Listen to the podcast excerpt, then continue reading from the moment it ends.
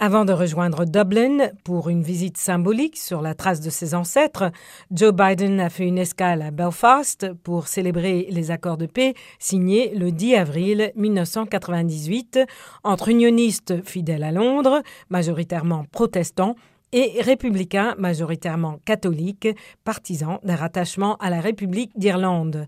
Mais la commémoration bute sur une réalité plus difficile.